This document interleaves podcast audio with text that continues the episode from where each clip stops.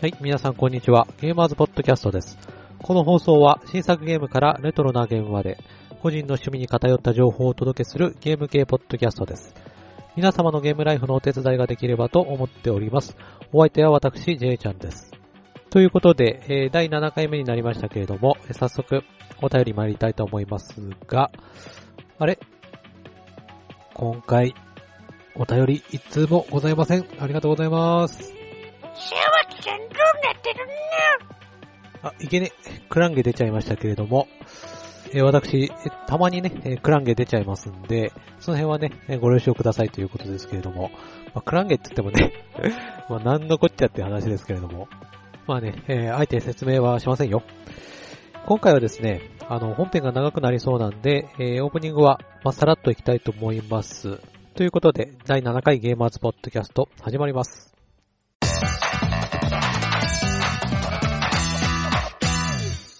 1994年、それは、ハルカド製で開発された、64ビット級ゲームマシン、セガサターン。ということで、第7回ゲーマーズポッドキャストは、脳天直撃セガサターンのお話です。え皆様と一緒にですね、まあ、セガサターンの名作を振り返ってですね、懐かしんでいこうじゃないかと、えー思いますけれども、前回はですね、え360のお話ししましたけれども、やはり360が好きな方はですね、まあ、セガが好きというですね、えー傾向があると思うんですよ。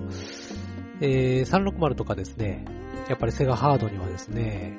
まあ、ゲーマーが好む、まあ、コアなゲームが多いとかですね、えーまあ、プロモーションが下手くそとかですね、ちょっとね、えー愛すべきところがありますから、そういったところから来るのかもしれませんけれども、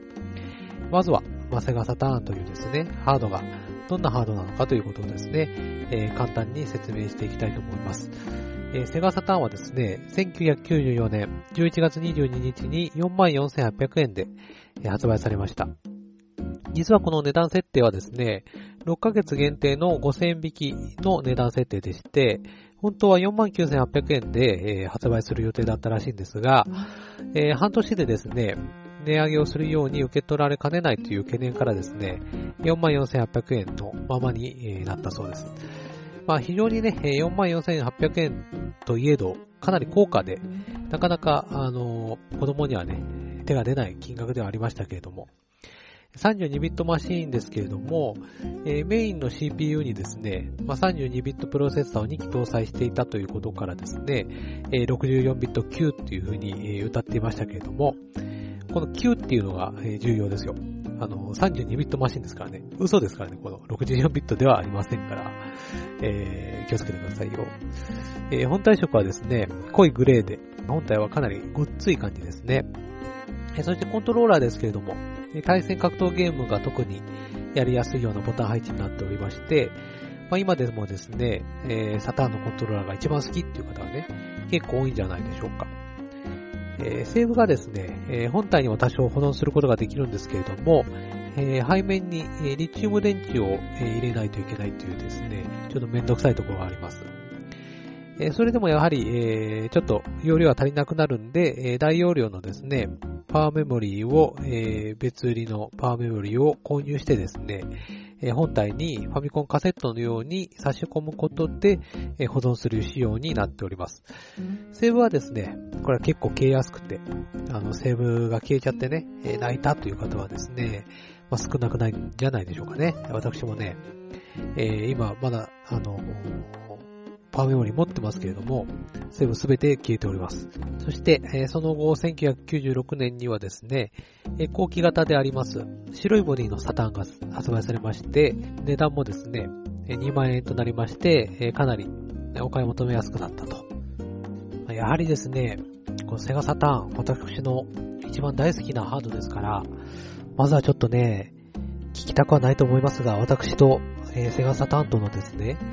えー運命的な出会いのですね、お話、ちょっと聞いていただきたいと思いますけれども、えー発売当初はですね、まあ、値段も高かったですし、えー私、スーパー CD ロムロムをプレイしていましたから、特に、えー興味もなかったんですよ。で、周りの友人もですね、まあ、スーパーファミコンで十分っていう感じで、えースーファミで遊んでたんですよ。それでしばらく経って、当時私はですね、自転車で15分くらいのところにあるゲームショップにですね、えー、よく冷やかしに行ってたわけですよ。まあ、金もないのにね、まあ、邪魔くさいガキですよ。まあ、そういうところって、あの、ただゲーってあるじゃないですか。まあ、いわゆる私有台ですけれども、まあ、大体よくね、使うボタンが、えー、ね、潰れてたりしますが、まあ、そこにですね、セガサターンが置いてあったわけですよ。で、行くたびに、まあ、遊べるソフトが変わっていたりして、で、そこでね、あの、出会ってしまったわけですね。あの、ガーディアンヒーローズにね。まあ、これを見てね、まあ、なんだこれと。めっちゃ楽しそうじゃねえかと。もう欲しいっていう風にね、まあ、思ってしまいまして、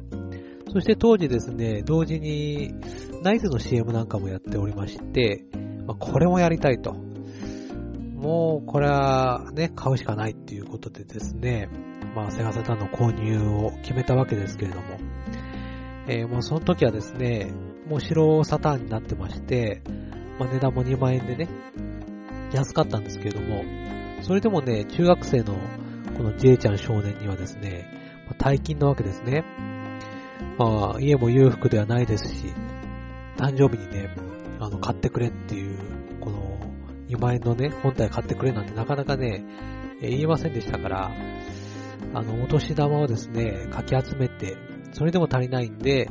泣く泣くですね、PC エンジンのソフトを売って、それでね、買いに行きましたよ。でもね、ちゃんとあの、計算していたはずなんですが、まあ、本体を買ったらですね、お金が1500円くらいしか残らなくて、それで当時、ガーデンヒーローズ3500円くらいしましたから、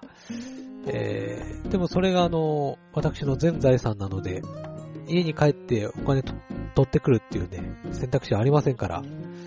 まあ、本体だけ買ってね、あのソフトは後日なんていうね、あの生殺しみたいなことはちょっと嫌だったんで、おい、ちょっと待て、なんか安いのないのかと、えいうことで探しましたけれども、ワンチャイコネクションとか、まあ、クロックワークナイトとかね、まあ、ろくなんのないわけですね。まあ、好きな人は申し訳ないですけれども。で、そこでね、あの、救世主のごとく、飛び込んできたのが、パンツァードラグーンの、初代ね、パンツァードラグーンだったわけですよ。これが1200円。安いと。あ、これあれだろ？あの、ドラゴンに乗ってあの、戦う 3D シューティングだろ？っていうことでね、買っちゃるか？っていうことで、えー、まあ、購入したわけですよ。そしてね、まあ、ワクワクしながら、まあ、帰宅して、まあ、早速ね、えー、プレイしたわけです。まずはね、このセガサタンのあの起動画面ですよ。まあ、あれでもうすでに感動しましてね。えー、そして、えー、パンツァードラグーン、エピソード1が始まりまして、まあ、飛翔というね、本当に、あのー、空を飛んでるような、えー、感じのする BGM とともにですね、ドラゴンにまたがった青年が、まあ、銃を掲げて、まあ、いい感じのカメラアングルでね、登場するわけですな。もうこれだけでですね、もうセガスターンすげえですよね。もう買ってよかったという感じで、まあ、これまでね、ずっとファミコンから、この、Xbox 360まで、ずっとゲームをプレイしてきて、あそこまでですね、衝撃を受けたことはね、ありませんでしたね。まあ、これからもないと思います。それぐらいですね、やっぱり 2D ゲームから 3D ゲームの進化っていうのはですね、まあ大きかったんじゃないでしょうかね。あやっぱりあの、ファミコンからスーファミよりも、まあ、プレステからプレステ2より、プレステ2からプレステ3よりもですね、やっぱりスーパーファミコンメガドライブ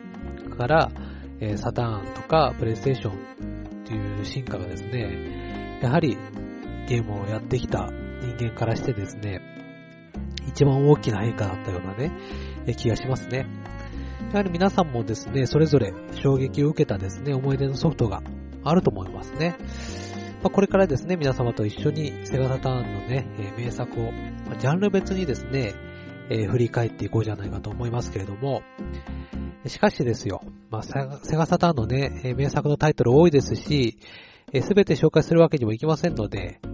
えー、私がね、え好きなタイトルは、まあ、紹介が長くなると思いますし、えー、プレイしてないタイトルはですね、まあ、さらっと紹介する形になってしまうと思いますけれども、しかもですね、まあ、おそらく、まあ、サターン特集なのに、あのタイトル出さないとかありえんだろうとかね、そういうこともあるかもしれません。おい、親父、あの、仙窟活龍大戦カオスシードはどうした？とかね、テラファンタスティカは？とかね、カルドセプトは？アドバンスト大戦略そんなにさらっといっちゃうの？とかね、あると思いますけれども、えー、私が好きなジャンルも結構偏っておりますので、まあ、そのあたりはですね、えー、ご了承いただくとしまして、まあ、早速ですね、えー、振り返っていきたいと思いますけれども、えまずはですね、対戦格闘ゲームから参りましょうかね。やはりセガハードですから、アーケードからの移植作が多いですね。3D の表現はですね、性能の問題から、まあ、特にモデル2基盤のですね、移植はグラフィック的に若干厳しいものがありましたし、えー、移植度云々言えばですね、まあ、キリはありませんけれども、しかし、えー、ゲーセンにね、えー、行ってなかった私にとってはですね、まあ、サターン版が唯一だったんで、えー、非常にね、楽しくプレイしておりましたけれども、一方、2D 格闘ゲームはですね、あの、拡張ラムカートリッジを、えー、挿すことでですね、えー、プレイステーション版をはるかにしのぐですね、えー、パフォーマンスで、えー、楽しむことができました。まずはですね、えー、3D え格闘ゲームからね、えー、いきますけれども、やはりセガサタンといえばですね、バーチャファイターですね。まあ、特にバーチャファイター2はですね、サタン最大の販売本数を誇ります。まあ、150万本も売りましたからね。サタン所有者のほとんどがですね、えー、持っておりましたよね。当時、え、3D 格闘自体、え、初めてでしたし、なんか技とかね、そういったもの関係なく、なんかこの 3D のキャラクターを動かしてるだけで、まあ楽しかったですよね。本当に。なんか、相手に攻撃を当てた時の、まあ、インパクトだったりとか、まあ、2D 格闘にはないなんか、攻撃した時の重みみたいなものですね、え感じましたよね。本当にこの、私はジャッキ使いでしたけれども、このアキラのね、えー、砲撃運針走行賞のね、えー、激ムズコマンドもね、一緒に練習したもんですね。そして、ファイティングバイパーですね。地味めだったですね、バーチャファイターに対して、ファイティングバイパーズはとにかく派手でして、えバーチャファイターはですね、リングアウトでしたけれども、こちらは、あの、金網に囲まれたリングで、えー、戦います。相手をですね、まあ、金網に叩きつけたところに、まあ、コンボ叩き込んだりですね、アーマーを破壊したりですね、相手を吹き飛ばす攻撃でフィニッシュするとですね、金網ごと吹っ飛ばしたりするっていうのはね、もうとにかくね、爽快でしたね。私、TOKIO を使用しておりましたけれども、えー、そしてね、えー、アーケードモードで敵に負けそうになるとですね、このランダムでペプシマンがね、えー、乱入してくるわけですけれども、その演出はね、え、最高でしたね。かなり、え、笑いましたけれども。それを倒すとですね、このペプシマンが使用できるようになるんですが、このペプシマンを使えるのはセガサターン版だけでして、後に移植されたですね、プレステ2版とかね、そういうのでは使えませんから、セガサターン版だけのね、お楽しみっていうところですけれども。えー、そしてね、この皆さん、この入力がね、激ムズだったクマちゃんというキャラのね、スーパーワシントン条約ね、これ使いましたか？私は使いますよ。そして続きまして、ラストブロンクスですね。えー、アーケード版はですね、ラストブロンクス東京番外地というタイトルでしたけれども、セガサターン版は、えー、東京番外地が入っておりません。普通にラストブロンクスだけですね、タイトルとしては。でプレイヤーがですね、実在の武器を使用して戦う 3D 格闘ゲームでして、まあ、ヌンチャクだったり、トンファーとかね、まあ、主人公の武器は三節コンですからね。そしてあの、ガードボタンで攻撃をキャンセルして、まあ、空中コンボを叩き込むのがですね、えー、非常に爽快でした。ちょっと難しいんですけどもね。しかもこれ、あの、2枚組で発売されてまして、まあ、1枚はですね、トレーニングモード専用の、あの、CD ということでね、かなりぶっ飛んだ内容でしたけれども、えー、アニメーションなんかも追加されててね、まあ、移植度で言うと微妙っていうお話もありましたけれども、私は結構楽しめましたね。そしてデッドアライブですね。まあ、これは父揺れゲーですけれども、当時はね、えー、非常に不自然な揺れ方でね、まあ、揺れすぎで逆に怖かったですけれども、結構色物に見られがちですが、あの、格闘ゲームとしてもですね、非常によくできできておりまして、まあ、攻撃をいなすですね、まあ、ホールドだったり、デンジャーゾーンを使ったね、空中コンボだったりとか、やっぱりあの、バーチャファイターとかと、あの、よく住み分けができていたのかなというふうにね、えー、思います。私はジャンリーを使っておりましたけれどもね、えー、ジャンリーのね、ジャンプケリーの爽快感はなかなかのものでしたけれども。そして、えー、電動戦記ばあちゃん。もう、これはハマりにハマりましたね。本当に大好きですけれども、まあ、ロボットを操って、えー、戦う対戦アクションですが、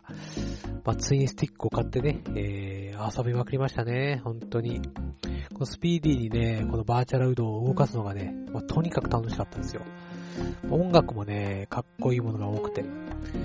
えー、バイパー2のステージとか、アファームドステージのね、音楽が大好きでしてね、しかもこれ、あの、スタンドアローン版と X バンド版、えー、2つ発売されまして、もうこの時からね、まあ、電話回線による通信対戦サービスを行っていたというね、さすが時代を先取りしすぎるセガっていう感じでね、まあ、プレイしたことあるって人、私は知りませんけれども、えー、私はテムジンを使っておりましたよ。そして、えー、ファイターズメガミックスですね。これもかなりやりましたね。えー、バーチャファイターのキャラとね、えー、ファイティングバイパーズのキャラを使用することができるね、まあ、いわゆるお祭りゲームですけれども、エスケープボタン、あの、バーチャファイター3で採用されたエスケープボタンの追加とかですね、バーチャファイター3の技も、まあ、一部使用できるようになっておりまして、まあ、アキラのね、えー、シュラハオ効果山とか、そういった技も使えるようになっておりまして、えー、隠しキャラがね、非常に多くて、バーチャコップ2のね、ジャネットだったりとか、レンタヒーローとかね、えー、デートナ USA のホーネットとか、えー、ソニック・ザ・ファイターズのキャラとかね、えー、飛び道具なんかもありまして、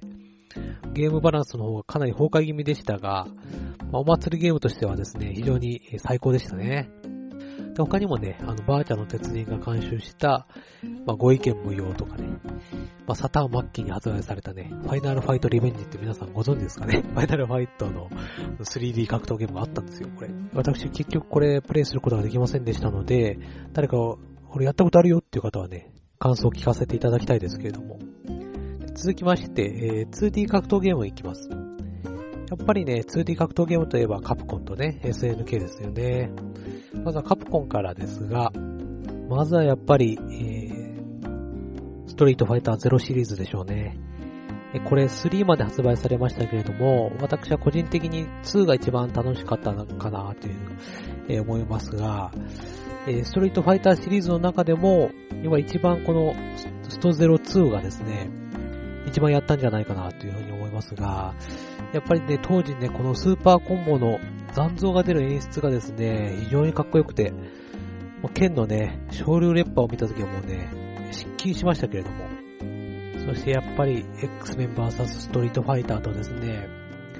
マーブルスーパーヒーローズ VS ストリートファイターですよね。VS シリーズはね、あのー、このサターンならではの4メガ拡張カートリッジでですね、プレイステーション版とはもうあの、パフォーマンスが段違いでしたから、この波動拳がね、ビームになるとかね、演出がとにかく派手でして、まあ、エリアルレイブというですね、まあ、空中コンボが、まあ、非常に爽快でしたよね。そして、マーブル VS ストリートファイターのですね、キャラクターで、まあ、トンネルズのね、えー、木梨憲武さんがデザインして、えー、声も担当したですね、まあ、ノリマロっていうね、キャラはもう、かなり爆笑必須ですからね。ちなみにこのノリバロというキャラクターはですね、日本版のみのキャラクターでして、マーブル側がね、こんなふざけたキャラクターにね、ヒーローが負けるのはおかしいっていうことでね、まあ、怒っちゃったっていうことがね、え、原因で、海外版では、まあ、このノリマルは削除されてるらしいですよ。そして他にもカプコンでは、えー、ヴァンパイアシリーズだったりとか、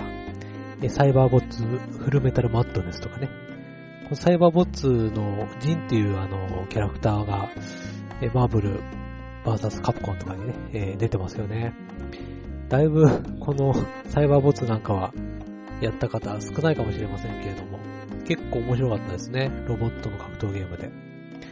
それで、ヴァンパイアシリーズはちょっとね、私やってないんですよね。だからちょっとあんまり説明できないんで申し訳ないんですけれども。やったことあるんですけども、ちょっとね、難しいですよね。ストリートファイターとかと比べると、コマンド入力とかも。まあなんかデミトリとか、え、使ってたような気がしますけれども、うん、これもかなりファンが多いね、えー、シリーズですよね。まあ、フェリシアとか、レイレイとかモリガンとかね、ちょっと薄い本のネタになりやすいキャラクターが多かったっていう印象はありますね。そして、SNK ですけれども、まあ、SNK といえばやっぱりキングオブファイターズシリーズでしょうね。そしてサムライスピリッツ、ワールドヒーローズね、えー、餓狼伝説。実は私、カプコン派でして、SNK の格闘ゲームはあまりやっておりません。なので、えー、さらっときます。まあ、SNK の、えー、ゲームをね、あの、拡張カートリッジで、サタン版の方がね、パフォーマンスが高かったんで、やはり、あの、2D 格闘ゲームをやりたいっていう方はですね、サタンを好んでやってたんじゃないですかね。そしてカプコンと SNK 以外ですと、まあ、青の6号とかね、あの、快楽天で有名な、あの、村田蓮司さんがね、キャラクターデザインした、えー、グループウォンファイト、豪傑寺一族3とかね、サンソフトのワクワクセブンとか、アストラスーパースターズとかね、そういった変わり種なんかもありましたね。続きまして、え、アクションゲームに参りたいと思いますけれども、え、今ではめっきり減ってしまった絶滅危惧種の 2D アクションゲームですけれども、ゲームが 2D からね、え 3D の方へシフトしていく過程だったセガサターンではですね、まだまだ 2D アクションも元気でした。サターンというハードはですね、ま、3D よりも、ま、2D に特化していましたので、まあ、難しいことはわからないんですけれども、まあ、セガサターンはですね、まあ、ポリゴンを、まあ、スプライトで表示させているんで、まあ、疑似ポリゴンだっていうことで、えー、説明されることが多いんですけれども、ポリゴンというのはですね、えー、多角形の組み合わせで物体を表現するもので、まあ、スプライトで表示されていようが、えー、四角形だろうがですね、間違いなくポリゴンであって、専用の 3D 表示プロセッサーを持っていないという表現がですね、正しい表現だそうですね。まあ、どちらにせよですね、まあ、3D の表現は苦手だったんですね、セガサターンというハードは。それでも 2D ゲームはもちろんですけれども、3D のゲームも頑張って開発されていましたね。まずは、私がセガサターンを買うきっかけになりましたナイツですけれども、こちらソニックチームが開発したフライトアクションゲームですが、まあ、当時としてはですね、セガサターンであの映像美っていうのはですね、半端じゃなかったんですよ。音楽なんかも非常に素晴らしくて、この綺麗な夢の世界の中を心地よい音楽と共にですね、自由に飛び回る爽快感と、まあ、独特のこの浮遊感っていうのはですね、他では味わえなかったですし、まあ、最高に気持ちよかったですよね。もうずーっとやってたくて、えー、買った当日の夜にですね、家族で旅行に行かなくちゃいけなかったんですけれども、ナイトが楽しすぎて、まあ、旅行に行きたくねえなって思うぐらい、本当にですね、ハマりましたね。そして、えー、ナイツのためだけに発売されたような、アナログ操作ができるマルチコントローラーですけれども、これはね、本当に、ナイツをプレイする上ではですね、まあ、必要不可欠っていうね、感じのコントローラーですけれども、あまり他にね、使い道がなかったなかったっていうのが若干難点ではありましたが、えー、その後ですね、Wii で発売されたナイツは、まあ、残念な出来だったんですけれども、近々ですね、Xbox Live Arcade と PlayStation Network の方でですね、このナイツが配信されるらしいんで、まあ、ぜひね、プレイしていただきたいと思います。私もね、配信されたら絶対やりますね。そして、えー、期間限定でですね、電話注文して送料1500円支払うことで、えー、全員にプレゼントされたクリスマスナイツっていうのがあったんですけれども、こちらがですね、セガサターンの内蔵時計の日付を変えることで、タイトルとですね、グラフィックが変わるっていうですね、面白い仕掛けを持った、まあ、いわゆる体験版でしたけれども、単なる体験版にとどまらない遊びを提供するソニックチームはさすがだなと思いましたね。続きまして、バーニングレンジャーですけれども、こちら本当にハマりましたが、こちらもソニックチームが開発しておりまして、火災現場で、えー、消防と人命救助をしながら、えー、進んでいく 3D アクションゲームですけれども、バーニアユニットでですね、3D 空間を飛び回る、まあ、爽快感も異常でしたね。テレビアニメのようなですね、ゲーム進行も非常に面白くて、まゲームを買うとですね、ま、主題歌などのシングル CD もセットでついてくるんですけれども、まあ、この主題歌はですね、結構良くて、セガからに行ったらですね、まあ、絶対に歌いますね。まあ、当時ですね、ステージ1の途中までプレイできる体験版を持っていたんですけれども、この体験版が面白すぎて、発売前にプレイしすぎた結果、上手くなりすぎちゃって、一度もゲームオーバーせずにクリアしてしまったっていうですね、ま、伝説を持っていますけれども、ミッション中に助けた人にはですね、全員に名前がついていて、あの、開発者の名前とかもありまして、これを全員助けるのにですね、繰り返して何度もプレイしましたね。続きまして、ダイナマイトデカですね。こちらはご存知、アーケードからの移植作ですけれども、ジャンルはベルトスクロールアクションゲームですが、3D のファイナルファイトといった具合のですね、アクションゲームですけれども、攻撃方法はかなり多彩になっておりまして、投げ技だけでもジャイアントスイングだったり、フランケンシュタイナーだったりですね、かなり技が豊富で楽しいですね。特徴的なのがですね、武器ですけれども、まあ、周囲に落ちている柱時計だったり、まあ、故障とかですね、日用品を武器にして戦えることができるんで、結構笑えますね。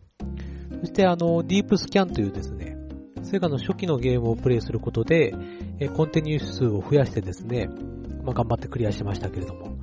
まあ、救出する大統領の娘のブサイクさ加減にですね、えー、もうちょっと助けることを放棄したくなるプレイヤーがね、まあ、多かったんじゃないでしょうかね。途中にですね、QT なんかも挿入されるんですけども、この QT を成功するか失敗するかによって、えー、その後の戦闘にですね、ちょっと影響したりして、この QT は結構効果的だったんじゃないかなっていうふうにね、えー、思いますけれども、私の記憶ですと、QT の始まりは、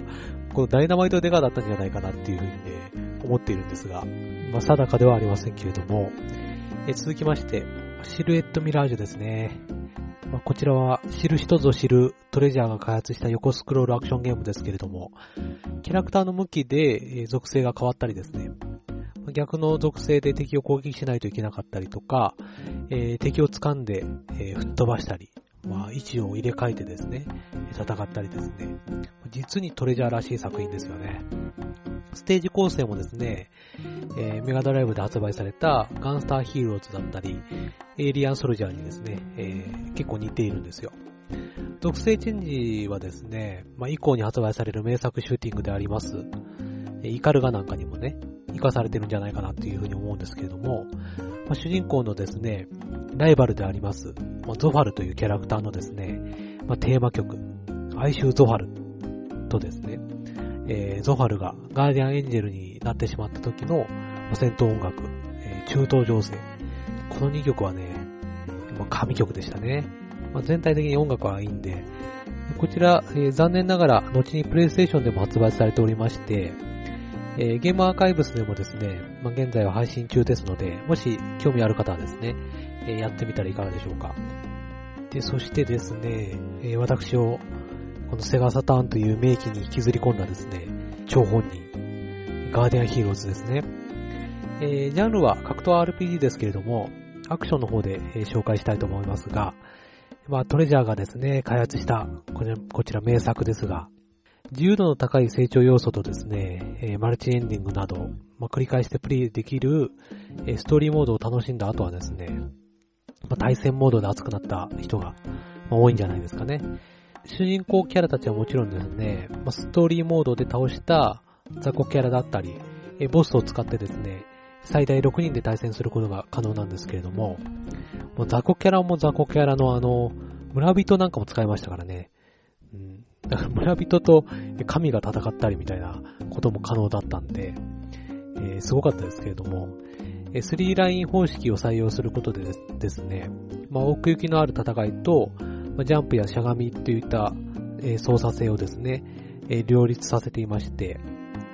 コマンド入力で、格闘ゲームさながらのですね、必殺技だったり、魔法を使うことができますね。操作はもう、結構簡単なんで、誰でも楽しめますし、対戦の設定なんかもですね、細かく設定できるんで、5対1なんかね、えハンデ戦なんかも、えできまして、もうガーヒーだけでね、もうずーっと遊べましたね。最近では、え、Xbox 360でですね、ライブアーケードの方で配信されているんで、まあ、ぜひ、えー、プレイしてほしいですね。そして、えー、ロックマン X4 なんかもありましたね。えー、個人的には X シリーズでは4が一番好きなんですけれども、シナリオ、そしてステージ構成などですね、音楽なども、どれも完成度が高くてですね、えー、近接攻撃を得意とする、えー、ゼロがですね、プレイヤーキャラとして、えー、正式に使えるようになった作品でして、まあ、まるで格闘ゲームのような感覚でですね、通常攻撃から必殺技というコンボがですね、非常に気持ちよかったですね。主題歌はですね、こちら、名曲なんですけれども、まだ売れてなかった頃のですね、え、今女優の仲間由紀恵さんが歌ってるんで、これは必聴ですよ。あとはですね、メガドライブで発売された、ま、ソニックシリーズを遊べるソニックジャムだったり、スーパーファミコンのですね、バルケンとか、ガンハザードの流れを組む、重装騎兵レイノス2とかはですね、今でも評価が非常に高いですね。あとですね、まあ、まさかの実写ムービーと、えー、自キャラと敵キャラが実写の取り込みだった新忍び伝なんかもね、えー、もうね、もうモータルコンバットもびっくりですね。あとはですね、えー、汽水晶伝説アスタルだったり、ソニックに代わるキャラを作ろうとして大失敗したね、クロックワークナイト。もうこれをね、マリオとか、ま、ソニックに代わる看板キャラにしようと思ったこと自体ですね、びっくりですね。もうこれでゴーサインを出した人の気が知れないですね。続きまして、シューティングに参りますけれども、まあ、サタンはね、シューティングに恵まれたハードと呼び声が高いですけれども、まあ、格闘ゲーム同様ですね、まあ、移植度に関しては完全移植とはいかないまでもですね、やはりアーケードのゲームが自宅で気軽にプレイできるというのは、えー、やはりいいものですよね。まずは 2D シューティングから参りますけれども、やはりですね、レイリーシルバーガンですね。こちら縦集ですけれども、え普段、まあ私 2D シューティングあまりやらないんですけれども、まあ、トレジャーが開発してるということだったんで、えプレイしたらですね、もうこれ激ハマりしてしまいまして、同じ色のですね、敵を3体ずつ、え倒していくことで、チェーンボーナスを稼ぐことができまして、点数に応じて、えー、武器のレベルが上がるんですよ。えアイテムを取ってですね、えパワーアップするっていう、この今までの、えシューティングの常識をですね、ぶち壊しましたよね。またですね、このボタンの組み合わせによって、え異なる攻撃を、ま状況に応じて使い分けるのがですね、非常に斬新で、まあ、新しかったですよね。えー、もうこのゲームはですね、もう上級者のプレイなんかはもう、まさに芸術でして、もう見せるシューティングでしたよね。サターン版はですね、アニメーションの追加とか、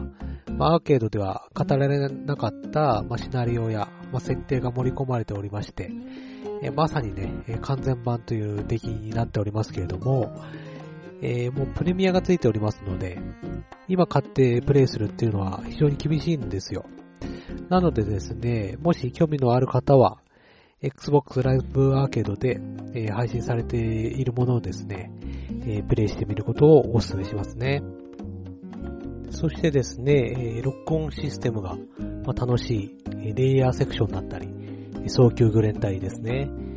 そして、え、テクノサウンドがね、素晴らしいっていう、え、硬派なバトルガレッカとかね、え、こういった縦シューティング。そして、えー、横集なるですね、サウンドに定評のあるダラヤス外伝。そして、G キャラが人型で、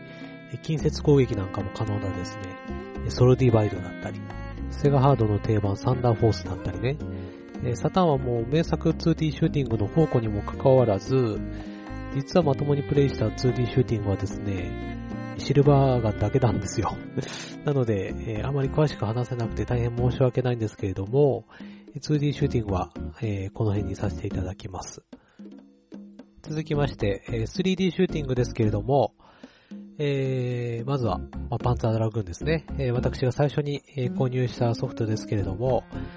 どこでも、まあ、自由に飛び回れる、エースコンバットのようなタイプではなくてですね、スターフォックスだったり、アフターバーナーのような、いわゆる奥スクロールシューティングというやつなんですけれども、やはりね、あの、ドラゴンに乗った、えー、独特の浮遊感っていうものがね、えー、気持ちよかったですね。まあ、やっぱり飛行機とかとは違いますね。そして、エピソード1のですね、いわゆる一面ですけれども、えー、こちらのステージのね、美しい水の表現とですよ、飛翔というこのエピソード1の BGM、こちらのね、相性がね、最高でしたね。そして、えー、ドラゴンによるですね、まあ、複数の敵を攻撃できるレーザーと、えー、連射性に優れるバルカンをね、え使い分けて、レーダーを見ながら、360度必要に応じて向きを変えながら、え戦うことができるのが売りでしたね。そして、えー、パンツァードラグーンの続編であります、パンツァードラグーンツバイですね。こちらがですね、ドラゴンに成長要素を盛り込みまして、プレイの仕方に応じてですね、ドラゴンが様々な形態に進化するんですね。最初はですね、まあ、空も飛べないクーリアという、二足歩行のいわゆる家畜のようなものなんですけれども、それに乗ってですね、戦うんですけれども、ステージの途中でですね、えー、空を飛ぶんですが、まあ、最初はうまく飛べないかったりですね。そういった演出、演出の面でですね、非常に素晴らしかったですね。でだんだんだんだんあの、進化を重ねていくことでですね、最初は羽がちっちゃいんですが、あの、立派なね、ドラゴンに進化していくんですね。これがですね、良かったですよ。プレイの仕方によってはですね、初代パンツァードラグーンのドラゴンの形に進化したりですね、これはなかなかやりがいがありましたけれども、またですね、えー、バーサク攻撃の追加だったり、えー、カーソルの可動範囲が広がったことで、よりね、え、ダイナミックな戦闘を楽しむことができるようになりましたけれども、そしてですね、パンドラボックスというおまけが追加されたことで、よりね、長く遊ぶことができました。そしてね、このパンタードラグーンシリーズは、まあ、話が繋がっておりまして、時系列で言うと、えー、ツバイが全ての始まりでして、ここからですね、初代のパンタードラグーンアインに繋がっていくと。えー、なかなかですね、まあ、シナリオの部分も、えー、面白いんでね、パンタードラグンシリーズはですね、ま、ぜひ、えー、360でね、最新作を出してほしいなっていうね、希望がまだ捨てきれませんね。え、続きまして、バーチャコップシリーズですね。まあご存知、ガンシューティングですけれども、バーチャガンはね、買ってやりましたね。もうね、この、マルコンでしょ？ツインスティック、そしてバーチャガンとね、もう周辺機器をね、何個買わすんだよと、セガサターンはね。もう対応のゲームも少ないのに。それでも、まあ、後悔しないぐらい楽しめたっていうのがね、結構不思議ですけれども。バーチャーコップに関してはですね、ちょっと1は未プレイなんですけれども、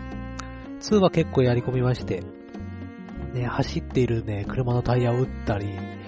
えー、敵の武器を撃って、まあ、高得点をね、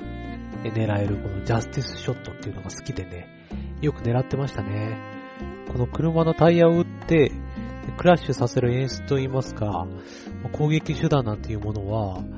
当時映画の世界にしかないと思ってましたから、本当に驚かされましたけれども、まあ、タイヤを打ったらどうなるんだろうっていう風に、プレイヤーに思わせるというのも、このバーチャコップのリアルさから来るのかもしれませんね。そして、えー、ザ・ハウス・オブ・ザ・ネットですけれども、えー、ゾンビと戦うガンシューティングですが、このゾンビがだんだんこの迫ってくる緊張感といいますか、恐怖がね、えー、よく表現されてましたね。ゾンビがこの手をね、前に出しながら、じりじりじりじりこの近寄ってくる感じがね、あの、このプレイヤーに、やばいやばいやばいっていうね、この思わせる感じがすごかったですね。そしてこの打ったところがこの吹っ飛ぶ、え V 欠損の表現なんかはもう非常に衝撃的で、えー、爽快感は抜群でしたね。えー、胸に穴が開いたりね、頭が吹っ飛んだりっていう演出は、まあ、最高でしたけれども、まあ、グロックあったですがね。そして最近では3とか4なんかはね、えー、プレステ3で配信されてますけれども、まあ、映像が綺麗になってね、えー、グロい表現なんかは非常に抑えられているんでね、ちょっと残念ですね。まあ当時はね、えーバーチャガンを2丁用意するなんていうのは、若干、あの、経済的に厳しかったんで、ま友人にね、えバーチャガンを使わせてあげて、えー自分はコントローラーを使ってね、協力プレイなんかして楽しんでましたね。そしてね、えー来ました。ガングリフォンですね。えーゲームアーツのえー 3D ロボットシューティングですけれども、とにかくね、しょっぱなからこのオープニングムービーがかっこいいんですよ。これはね、ぜひね、見てもらいたいんですけれども、まあ、当時としてはですね、非常に美麗なグラフィックとね、あの主観視点ということで、非常に臨場感抜群でしたけれども、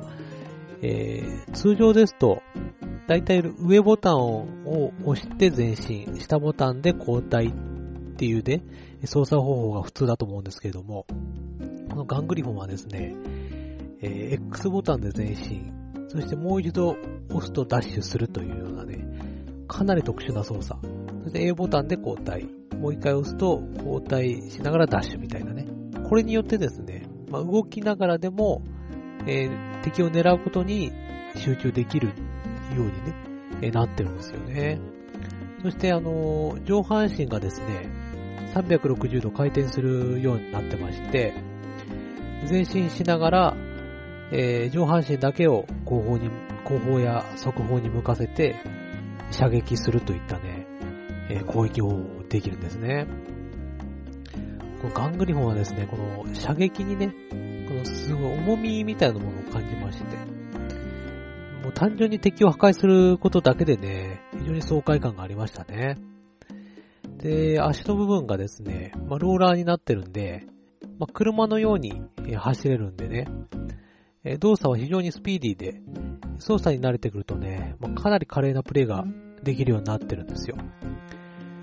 しかしまあ非常に難易度が高くてね、えー心が折れそうになるのはね、まあダークソウルの比じゃないんですけれども、まあ、続編であるガングリフォン2ではですね、リプレイ機能なんかが搭載されまして、ミッションの後に自分のプレイをね、客観的に、まあ、様々な視点から見ることができるんで、この華麗なプレイを保存してね、友人に、あの、見てみてなんて言って、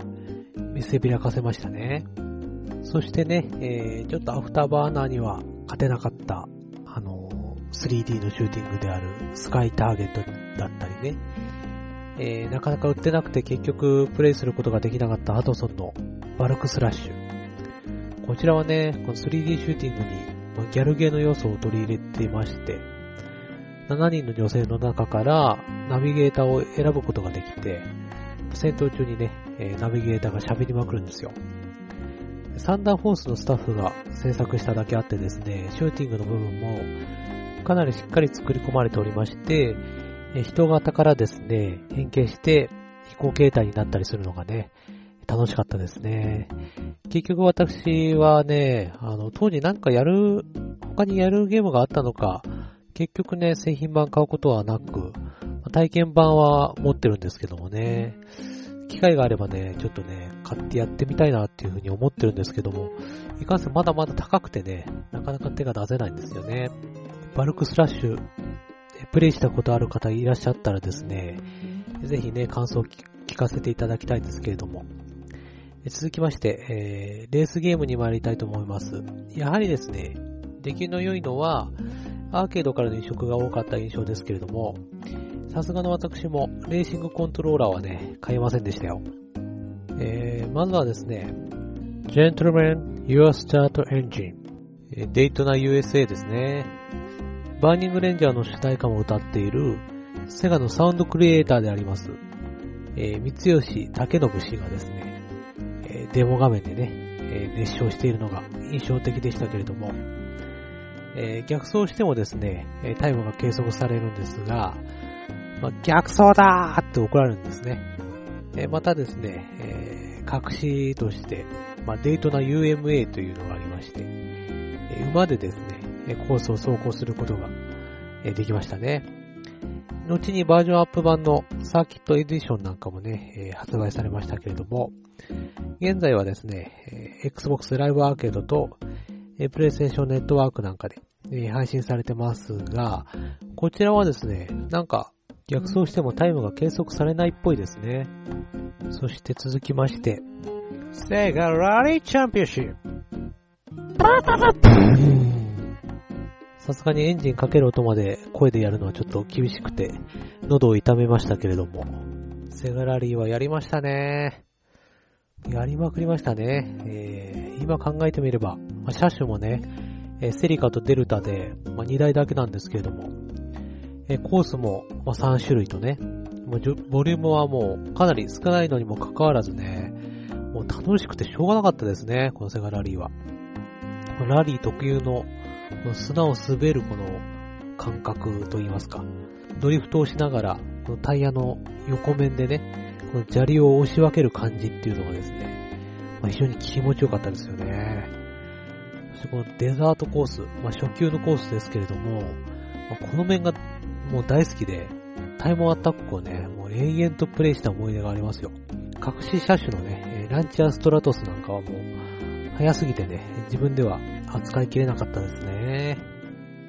そして続きまして、えソニック R ですね。まあ、レースゲームなんですけれども、車には乗らずですね、走って競い合うんですけれども、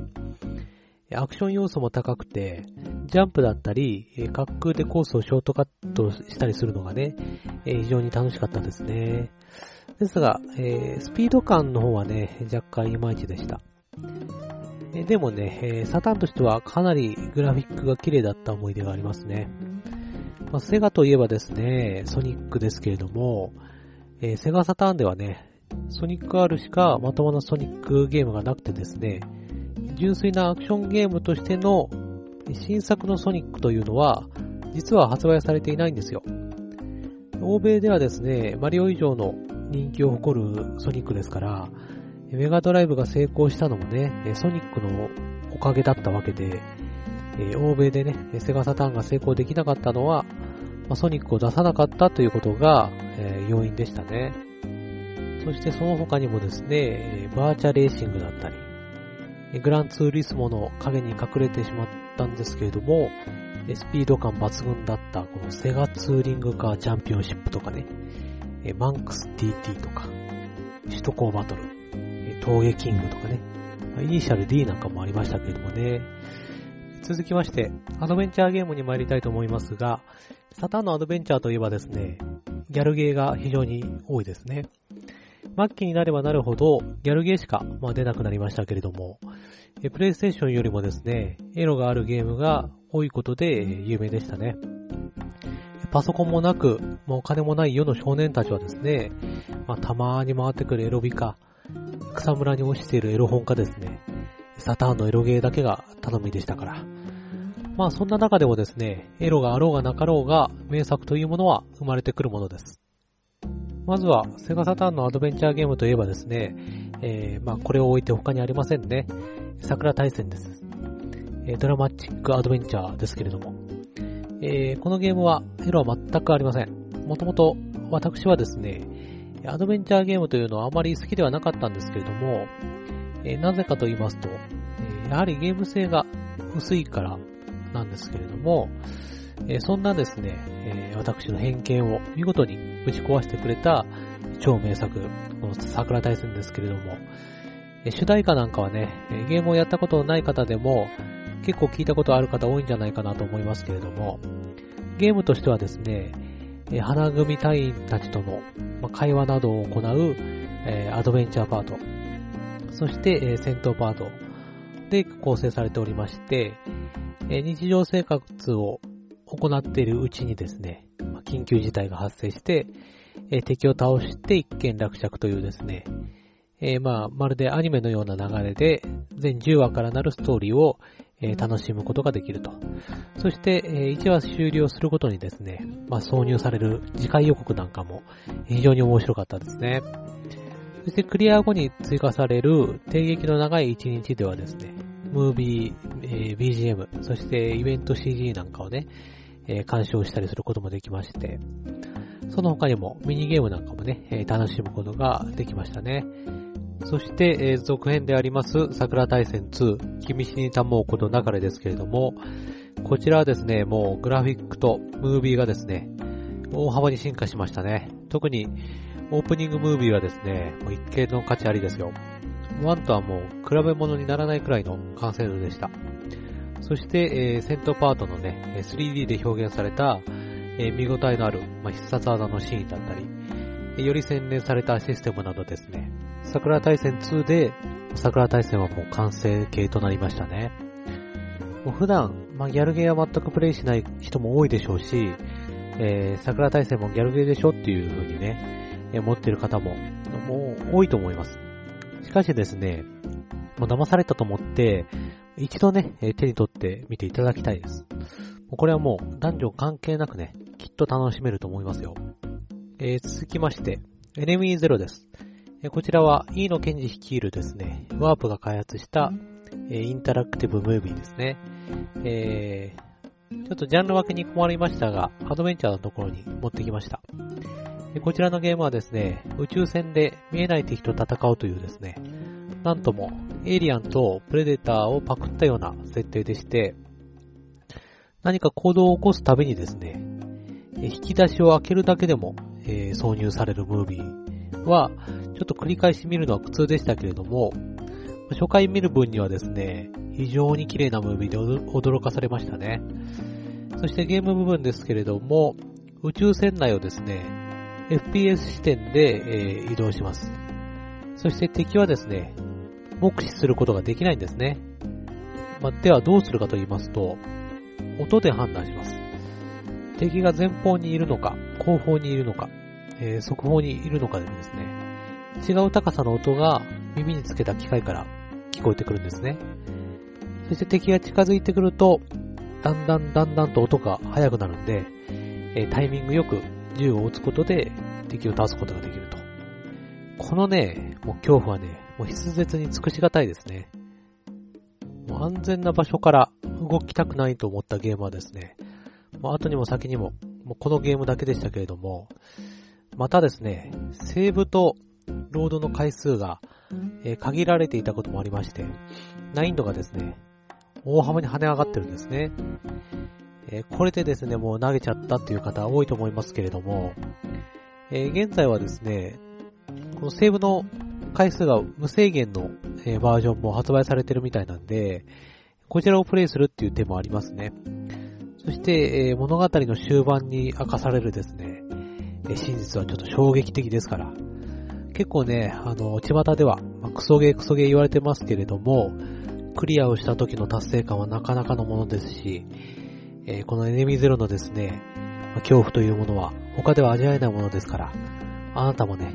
この恐怖を味わってみてはいかがでしょうか。続きまして、えー、街ですね。えー、こちらもですね、アドベンチャーのところに持ってきちゃいましたけれども、えー、チューンソフトの超名作サウンドノベルですね。運命の交差点というサブタイトルがついたのは、えプレイステーション版からなので、セガサターン版はただの街ですよ。えこちらのゲームはですね、一つの街の中で8人の主人公の視点から物語を読み進めるゲームでして、一人の主人公の行動がですね、別の主人公に悪影響を及ぼす場合があるためですね、それを回避するようにザッピングシステムによって主人公を切り替えながらね、進めていくのが非常に斬新でね、新しくて楽しかったですね。またですね、かまいたちの夜とか、音切り層がシルエットだったのに対してですね、こちらは実写を使用しておりまして、まあ俳優たちのね、えー、顔の表情などから伝わってくる感情などですね、そしてあの状況に合わせたリアルなサウンドと合わさりまして、小説やですね、映画では絶対に表現できない面白さがありましたね。そして当時は無名だったですね、窪塚洋介だったり、え、北洋の、えー、伊藤沙織さんとかもね、えー、ちょっとぽっちゃりした方の方も出演したりしていましたね。えー、ちょっとですね、システムの方がまだ、えー、洗練されていなかったためですね、えー、非常に難易度も高くて、え不便の方も多かったんですけれども、単純にね、ストーリーの面白さは渋谷以上だったとね、私は思っておりますよ。えまだね、この街をプレイしたことないという方はね、今はセガサターンだけじゃなくて、いろんなハードでね、えプレイすることが可能になっておりますから、ぜひね、一度プレイしていただきたいと思いますけれども、そしてね、えー、オープニングテーマの夜明けの歌はですね、私、今も聴いておりますよ。えー、続きまして、えー、ディープフィアーです。えー、このゲーム知ってる方少ないかもしれませんけれども、サターン末期にですね、セガから発売されたホラーアドベンチャーですけれども、まあ完全に、えー、バイオハザードです。本当にありがとうございました。ということで、えー、舞台がですね、海底基地なので、えー、独自のシステムも、えー、導入されていまして、室内のですね、酸素残量が、えー、概念としてありまして、これがですね、まあ、独特な緊張感を生み出してましたね。またですね、えー、武器を構えながら、えー、走ったりできまして、えー、バイオハザードではね、できなかった操作も取り入れてありましたね。まあ、サターンの末期だけありまして、映像は非常に綺麗でしたし、えー、出来の悪いね、パクリ作品では決してありませんので、十分にね、楽しめる内容でしたね。いかがでしょうか。えー、前置きにね、えエロゲーエロゲー連呼したとにもかかわらず、えー、一つもエロゲーを紹介しないというね、暴挙に出ましたけれども、実はですね、私、エロゲーほとんどやってないんですよ。なんでね、ちょっとね、期待していた方は大変申し訳ないんですけれども、まあ、例えば、まあ、イブバーストエラーなんかはね、えー、私、プレイしたんですけれども、ますごい楽しかったんですけれどもね、全然内容覚えてないんですよ。うん、あの最後の犯人が衝撃的だったっていうことぐらいしかちょっと覚えてなくて。あとですね、えー、ずっとやりたかったんですけれども結局プレイできなかった、まあ、超名作と呼び声の高いですね、え、この世の果てで恋を歌う少女ユーノとかね、え、これもなかなか手に入らないですからね、現在ね。手に入っても高いですよね。あとは野々村病院の人々だったり、え同国そしてとかね、えダイナーアイラン、そしてセンチメンタルグラフィティなどですね。もうこの手の作品はどうしてもね、なかなか手が出せなかったんでね、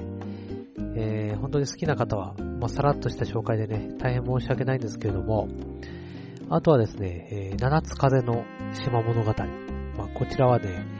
え、エニックスから発売されたアドベンチャーゲームですけれども、絵本のような世界をですね、歩き回るアドベンチャーゲームですね。それとですね、えー、コナミの小島監督のですね、ポリスノーツはずっとプレイしようと思ってるんですけども、なかなか、えー、まだプレイできないでいるゲームですね。ポリスノーツは、あの、絶対にね、えやろうと思っております。